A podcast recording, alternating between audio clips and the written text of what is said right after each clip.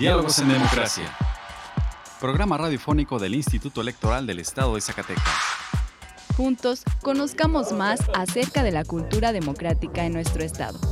Escúchanos todos los miércoles a partir de las 4.30 de la tarde por la frecuencia del 97.9 de FM del Sistema Zacatecano de Radio y Televisión. Diálogos en Democracia. Esto es Diálogos en Democracia. La pluralidad como lenguaje único donde todas las voces sean escuchadas. Diálogos en Democracia.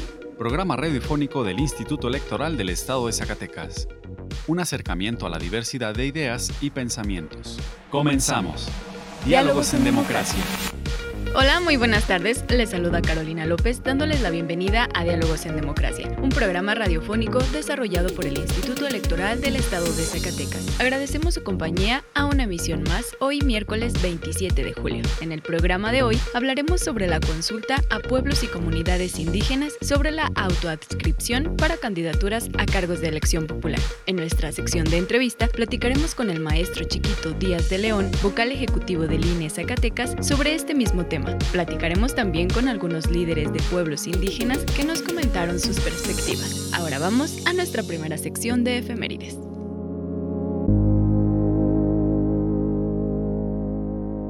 Pluralidad, donde todas las voces son escuchadas. Diálogos en democracia. Esta semana en la historia. Efemérides. 25 de julio de 1921 por decreto del presidente Álvaro Obregón, se crea la Secretaría de Educación Pública. 26 de julio de 1929, se publica la ley orgánica que da autonomía a la Universidad Nacional de México. 27 de julio de 1529, por cédula real, el emperador Carlos V concede a Hernán Cortés el terreno que hoy ocupa el Palacio Nacional y zonas aledañas. 28 de julio de 1920, Francisco Villa pacta con el gobierno de la huertista su retiro de las armas. 29 de julio de 1936, se expide el decreto para que la Secretaría de Educación Pública establezca la Escuela Normal Superior. 30 de julio de 1847, inicia la Guerra de Castas por indígenas mayas en Yucatán, causada por la explotación y el asesinato de su líder, Manuel Antonio Ay. 31 de julio de 1926, el presidente Plutarco Elías Calles decreta la suspensión de cultos. La libertad de elegir y decidir es solo nuestra. Diálogos en democracia. Diálogos en democracia. Explorando ideas a través del diálogo. Hablemos de... El INE Zacatecas realizó la consulta previa, libre e informada a personas, pueblos y comunidades indígenas en materia de autoadscripción calificada para la postulación de candidaturas a cargos federales de elección popular. El maestro Matías Chiquito Díaz de León explicó el contexto de esta consulta en materia de autoadscripción. Con la regulación de los derechos de los pueblos y comunidades, la Constitución determinó que para considerarse como parte de las comunidades indígenas bastaba la autoascripción, es decir, yo solo digo que soy y lo soy, nadie debe cuestionármelo. Pero esa autoascripción nos trajo algunos bemoles cuando se trató de candidaturas. Eh, si no hubiera ese derecho, pues a lo mejor nadie se autoascribía. Pero cuando hubo el derecho para las candidaturas indígenas, resultaron, como luego se dice en pocas palabras, resultó que el hombre alto, blanco, barbado y de ojos azules llegó a autoascribirse como indígena para que le diéramos una candidatura.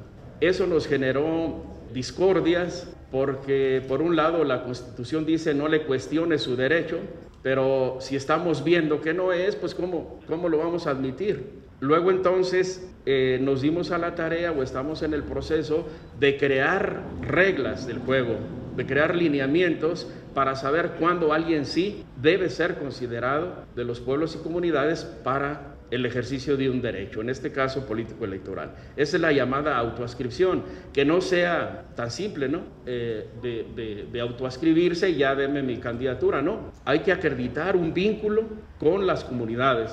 Esta consulta es convocada y se lleva a cabo no crean que es solo asunto del Instituto Nacional Electoral. El INE también se ve constreñido a hacerlo. ¿Y refiero a qué?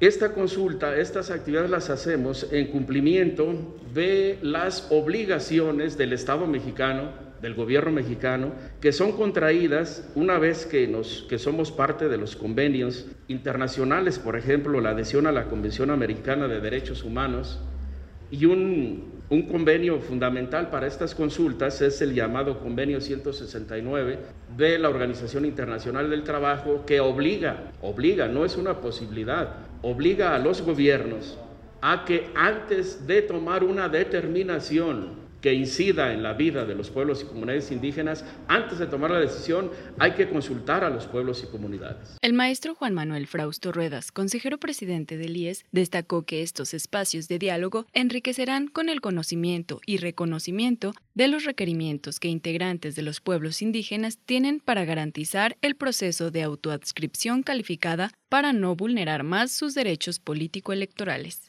En el 18 y ahora en el 21 se realizaron algunas acciones afirmativas, pero ya más concretas, ¿no? Para el 21. Y los órganos eh, eh, electorales estatales, pues tuvimos que replicar también, no nos podíamos quedar atrás. Para el proceso electoral 2021 donde se renovaron, como ustedes saben, eh, la gobernatura, el Congreso local y los ayuntamientos. Entonces también en el Instituto Electoral del Estado de Zacatecas, en el eh, Consejo General, pues se trató el asunto y se, se aprobaron, se modificaron los lineamientos para el registro de candidaturas a los diferentes cargos, sobre todo para el ayuntamiento. ¿no? Representando el libre derecho a la elección. Diálogos en democracia. Elías protege los datos personales que recibe en el ejercicio de sus atribuciones. Un dato personal es toda aquella información que permita identificar a una persona. Si no estás de acuerdo con el tratamiento de tus datos personales, puedes ejercer tus derechos de acceso, rectificación, cancelación u oposición. El procedimiento es sencillo y gratuito. Comunícate al 492-92-20606, extensión 650, o en transparencia.ies.org.mx. Instituto Electoral del Estado de Zacatecas. Nuestra elección en la diversidad de, en la diversidad de pensamiento. Diálogos, en, democracia. Conversando con personalidades del ámbito político electoral. Entrevista. El día de hoy nos encontramos con el vocal ejecutivo del INE Zacatecas, maestro Matías Chiquito Díaz de León. Muchas gracias por recibirnos una vez más aquí, estar con nosotros en Diálogos en Democracia. Eh, muy amable, muy los saludo con, mucho afecto, con respeto al Instituto Electoral del Estado de Zacatecas, agradeciéndole siempre el espacio que nos brinda para compartir con ustedes, con su auditorio, temas que considero son de relevancia tanto para el INE como para el IES y para, para todos. Sí, para toda la ciudadanía zacatecana. Se realizó la reunión consultiva con personas, pueblos y comunidades indígenas en el marco de la consulta previa, libre e informada en materia de autoadscripción calificada para la postulación de candidaturas a cargos federales de elección popular. Bueno, es un nombre un poquito largo, pero ¿podría explicar al auditorio a qué se refiere esta actividad para aquellos quienes no están familiarizados con este proceso de autoadscripción? En qué se traduce la autoascripción y para qué la consulta. Creo que es relevante mencionarlo. Eh, con la reforma constitucional en materia del reconocimiento de los derechos de los pueblos y comunidades indígenas, reforma que viene de 2001, hace más de 20 años, eh, entre otros derechos que se reconocen a las personas, pueblos y comunidades, es el derecho a la autoascripción es decir, si las comunidades y pueblos indígenas van a tener derechos, ¿quiénes pueden ejercer esos derechos? Para ejercerlos, pues hay que tener la calidad de, de indígena, pertenecer a un pueblo, a una comunidad, o la posibilidad de la autoascripción.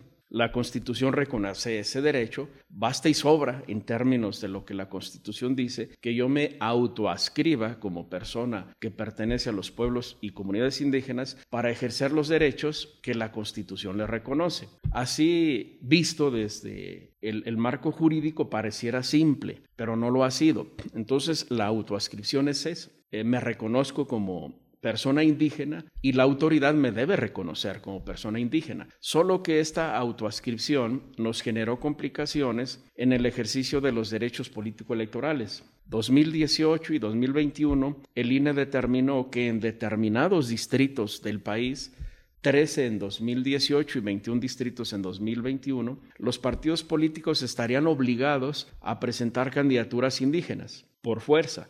En estos distritos que son del sur, sureste del país, los partidos tuvieron que presentar candidatura, en las candidaturas personas eh, indígenas. Y ahí ocurre que personas no indígenas se, auto, autoascriben como indígenas para el solo efecto de ser eh, candidatas o candidatos. Así es como comentábamos el día de la reunión, como personas eh, que podríamos bien describir como personas eh, blancas, altas, barbadas y de ojos azules, pretendieron hacerse pasar por indígenas para tener una candidatura. Esa es la parte que no cuadra en el ejercicio de derechos y no cuadra porque los derechos de las personas indígenas estuvieron relegados por 200 años, más 300 de la conquista, 500 años relegados sus derechos, y cuando los derechos son reconocidos, los blancos siguen usurpándosela, o los mestizos, por decirlo de alguna manera. Y viene el reclamo legítimo de los pueblos y comunidades por la usurpación de, estos derechos. Entonces, vamos a la elección 24, 23-24 para que en la elección de 2024 no tengamos estas mismas incidencias de personas que pretenden usurpar identidades y postularse como candidaturas indígenas, lo que el INE hará es emitir lineamientos para calificar esa autoascripción. Es decir, no basta y sobra que se autoascriba para ejercer derechos político-electorales, no basta y sobra que la persona se autoascriba como indígena para tomarla como tal. Vamos a emitir reglas, lineamientos para determinar qué indicadores tendremos en cuenta para saber cuándo sí y cuándo no los podemos tomar como, como indígenas. Y para hacer estos lineamientos, hacemos una consulta a los pueblos y comunidades indígenas. El INE convoca en todo el país a las personas, pueblos y comunidades indígenas para que aporten sus opiniones, aporten su visión, sus elementos, formas, mecanismos que nos ayuden a construir estos lineamientos para definir cuándo sí se puede tomar como indígena a una persona que se postula o que es postulada por los partidos políticos a una candidatura a un puesto de elección. De eso se trata la consulta que se echó a andar el 2 de julio Zacatecas llevamos a cabo la Asamblea Estatal Consultiva el día 15, el viernes 15, y estamos eh, por desahogar dos etapas más. Hay una etapa de valoración de las opiniones de las comunidades, pueblos y comunidades indígenas, y habrá la etapa ya de conclusiones, lo que se construya como lineamientos y que deberán estar preparados a más tardar, según el calendario, en septiembre de este 2022. Al menos los lineamientos deben estar ya aprobados con anticipación al proceso electoral, porque ya aprobados le daremos vista a los pueblos y comunidades indígenas en qué quedó la opinión que ellos nos aportaron, para que vean que realmente se les ha tomado en cuenta y bueno, hacer posible de manera genuina el ejercicio de los derechos político-electorales que la Constitución le reconoce a las personas, pueblos y comunidades indígenas. Para eso fue la, la consulta. ¿Qué comunidades indígenas estuvieron presentes en esta reunión consultiva y cuáles fueron las conclusiones? Bueno, estuvieron principalmente pueblos originarios. Hay quien dice que en Zacatecas no hay pueblos originarios, pero desde luego que sí los hay. Eh, están los Cascanes, una comunidad radicada en Florencia de Benito Juárez, eh, aunque no están solo en Florencia, tenemos que todo el Cañón y Tlaltenango y Juchipila hay eh, comunidades cascanes estuvieron presentes. Estuvo presente una comunidad wixárika asentada en Valparaíso, que también son pueblos originarios, no son solo de Jalisco, Nayarit. Ellos no reconocen fronteras, son de la región y Zacatecas es parte de esa región y estuvieron las comunidades de Santa María, pajaritos, tepehuanos del sur, que si bien hay quien en un momento dado los pudo haber reconocido como originarios de Durango, pero estos pueblos ahora están asentados en territorio de Zacatecas y son originarios de Zacatecas. Fueron tres comunidades presentes, además de personas que pertenecen a pueblos y comunidades diversos, no necesariamente tal vez vivan en las comunidades, pero tienen una vinculación directa de otomíes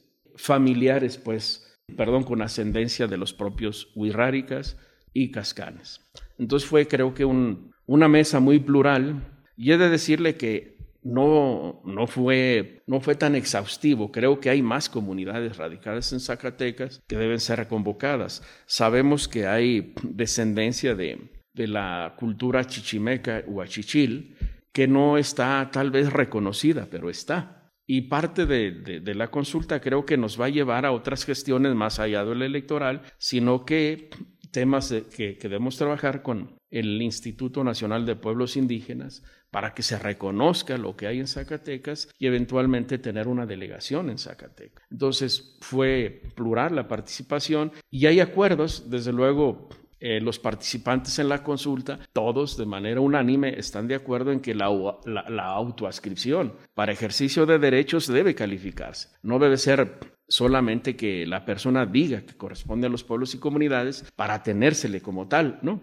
Todos coincidieron en que la persona debe acreditar una vinculación real, constante, con los pueblos y comunidades para tenérsele como tal. Eso creo que fue un, acuerdo unánime. Además, algo muy relevante que inclusive va más allá del, Instituto Nacional Electoral, ahí pudimos vincular esfuerzo con el IES.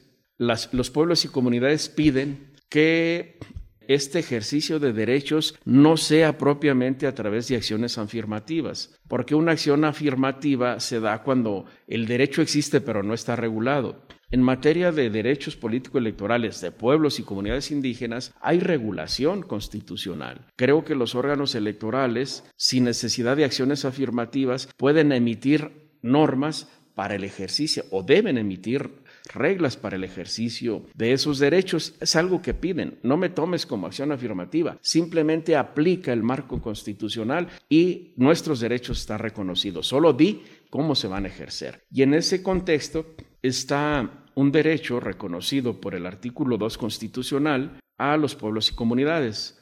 Los pueblos y comunidades tienen derecho a designar en su municipio a un representante para el ayuntamiento.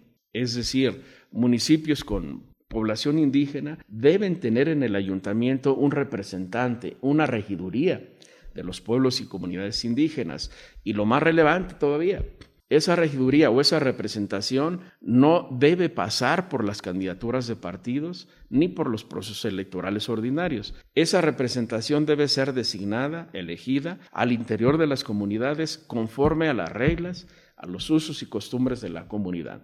Esto es así por una razón fundamental. La representación de pueblos y comunidades indígenas debe ser genuina, debe ser auténtica, debe ser directa. No admite, pues, este, el ejercicio de este derecho que un tercero venga a representarme. Deben ser ellos mismos. Y la expresión que las comunidades indígenas nos han manifestado es que si hay candidaturas indígenas postuladas por los partidos, si esas candidaturas ganan, los elegidos o elegidas en su ejercicio de la función pública representan a los partidos políticos, no a las comunidades. Y lo que la constitución del país pretende es que las comunidades estén realmente representadas. Por eso es que los representantes que se incorporen a la autoridad formal deben ser designados o electos al interior de las comunidades, conforme a sus usos y costumbres. Y eso quedó de manifiesto en la reunión consultiva. Por eso es que de las conclusiones de la reunión, de los acuerdos de la reunión, compartiremos con el Instituto Electoral del Estado de Zacatecas y con la legislatura del Estado, para que en el proceso 2023-24 eventualmente la legislatura pudiera emitir algunas regulaciones para que estos derechos se ejerzan o en su caso el propio IES lo pueda hacer. Escucha la segunda parte de esta entrevista en nuestro próximo programa el miércoles 3 de agosto. Pluralidad, donde todas las voces son escuchadas. Diálogos en democracia. Durante la reunión consultiva que llevó a cabo el INE el pasado 15 de julio, platicamos con líderes de comunidades indígenas. Escuchemos lo que nos comentaron. Acaba de concluir la reunión consultiva para recabar las propuestas de las candidaturas a una elección popular en las comunidades indígenas. Nos encontramos con Gerardo, él es de la comunidad cascana. ¿Cómo te encuentras, Gerardo? Muy, muy bien. ¿Ya has venido otras veces a Zacatecas? Eh, sí, me he encontrado aquí, eh, eh, me han tocado la oportunidad de que me inviten aquí y aquí hemos estado participando en el INE. ¿De dónde nos visitas y ya has venido, ya has participado otras veces en estas mesas? vengo del municipio de Florencia, Zacatecas y soy de la, originario de la comunidad de San Lucas Tepetitlán y soy original, originalmente cascán. Para ustedes, la comunidad cascana, ¿cuáles son los puntos o las características que ustedes consideran importantes para que una persona los represente a ustedes como pueblos originarios en una candidatura a elección popular? Pues en realidad pues, lo que buscamos es el, respeto pues para nuestras personas, también la igualdad, no la discriminación pues, y pues una persona considerada electa para nosotros sería una persona éticamente que tenga valores, sea muy respetuosa hacia nuestra personalidad y realmente que, que tenga la intención de apoyarnos, ¿verdad?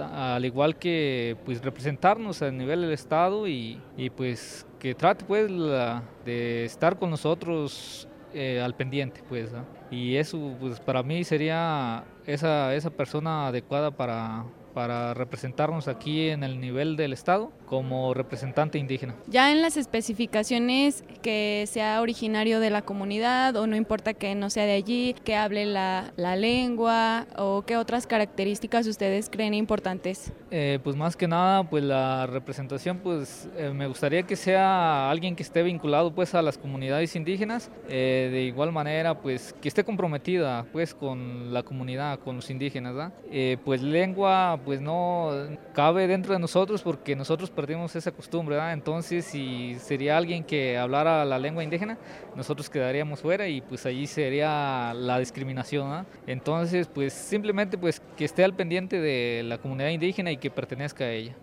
Muchísimas gracias Gerardo. Gobernadora indígena en el estado de Zacatecas, doctora Petra García López. Platíquenos, gobernadora, ¿cuál es, eh, usted es representante de los pueblos indígenas aquí en Zacatecas? Platíquenos cuáles son las características que ustedes consideran importantes que se deben considerar a la hora de establecer los lineamientos para que una candidata o candidato pueda representar a estos pueblos originarios. Bueno, en primer lugar, el vínculo que tiene con la comunidad es mucho, muy importante. Demostrar trabajo, demostrar que le conocen y el vínculo a través de un documento que es emitido en lo que nosotros llamamos en las comunidades indígenas, el vínculo escrito que se da a través de un censo donde la persona decide y acepta y reconoce sus raíces indígenas, pero aparte ser también de una comunidad, haberla habitado y tener antecedentes que por supuesto viene de una familia indígena. ¿Cuáles son las reflexiones que usted visualiza o que usted eh, concluye de esta reunión consultiva? que es muy importante que vayamos avanzando después de muchísimos años en el rezago, los pueblos y comunidades indígenas. Hoy damos un paso importante, nos sentimos escuchados, sentimos que el convenio 169 valió la pena para México y creo que es el principio de mucho en materia de democracia para poder nosotros emitir y no nomás emitir un voto, sino también ser elegidos, ser electos. Muchísimas gracias. Hasta luego, que pasen buena tarde. Nos encontramos con Don Santos, él es representante de la comunidad indígena de los tepehuanes y queremos preguntarle, Don Santos, ¿cuáles son las características que ustedes, comunidad, creen importantes para que una persona que va a candidato de elección popular sea el representante de un pueblo originario como es el de ustedes, de los pueblos originarios? Yo creo que es muy importante un representante de originario de, bueno, cualquier indígena por allí, originario donde vive. Y ese nada más que yo tanteo que, que más o menos para que salga bien y para que haya más apoyo allá con nosotros porque somos más, más región pobres allá. No tenemos en qué vamos a trabajar porque no tenemos. Entonces esa que estoy pensando para que nos ayude de, de allí, si algún caso diputado, lo que sea, y que nos ayude algo con un combustible del, como tractor bueno, de todo, porque no, no tenemos, porque tenemos terreno también y no podemos sembrar mucho porque no hay combustible de, como tractor. Entonces eso que queremos nada más para, para que nos ayude eso, nada más, es participación. Entonces, que sea originario de allí y que tenga la intención de ayudarles. ¿Cree usted también importante que hablen alguna, algún dialecto originario de, de su comunidad? Sí, sí, porque yo estoy originario allí, esa comunidad de, de Bajaritos. Es, yo soy originario allí, entonces pues eso, por eso queremos ahí. Muchas gracias, don Santos. La libertad de elegir y decidir es solo nuestra. Diálogos en democracia. Diálogos en democracia. Si te interesa conocer más información al respecto, te invitamos a encontrar más cápsulas interesantes en nuestro canal en Spotify. Encuéntranos como Radio IES. Y si te interesa que hablemos de un tema en especial, envíanos un correo a dialogos.ies.gmail.com. Tu opinión y participación es muy importante para nosotros. Con el objetivo de fomentar la cultura cívica y democrática entre la juventud zacatecana, te invitamos a participar en el primer concurso Ser Presidenta o Presidente y Consejeras o Consejeros del IES por un día podrán participar las y los jóvenes que estén cursando el bachillerato en cualquiera de las instituciones de educación de nuestro estado. Conoce las bases de la convocatoria en www.ies.org.mx. ¡Participa! Te estamos esperando. Instituto Electoral del Estado de Zacatecas. 25 años impulsando la democracia. Representando el libre derecho a la elección. Diálogos en democracia.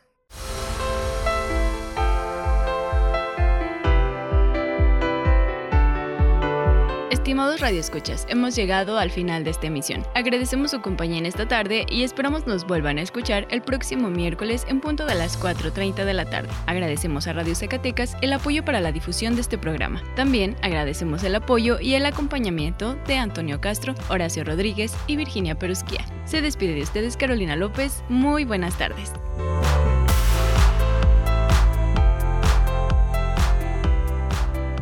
Esto fue Diálogos en Democracia. Un espacio del Instituto Electoral del Estado de Zacatecas para la promoción del diálogo y la cultura democrática. Te esperamos en nuestra próxima edición. Diálogos en Democracia. Diálogos en Democracia.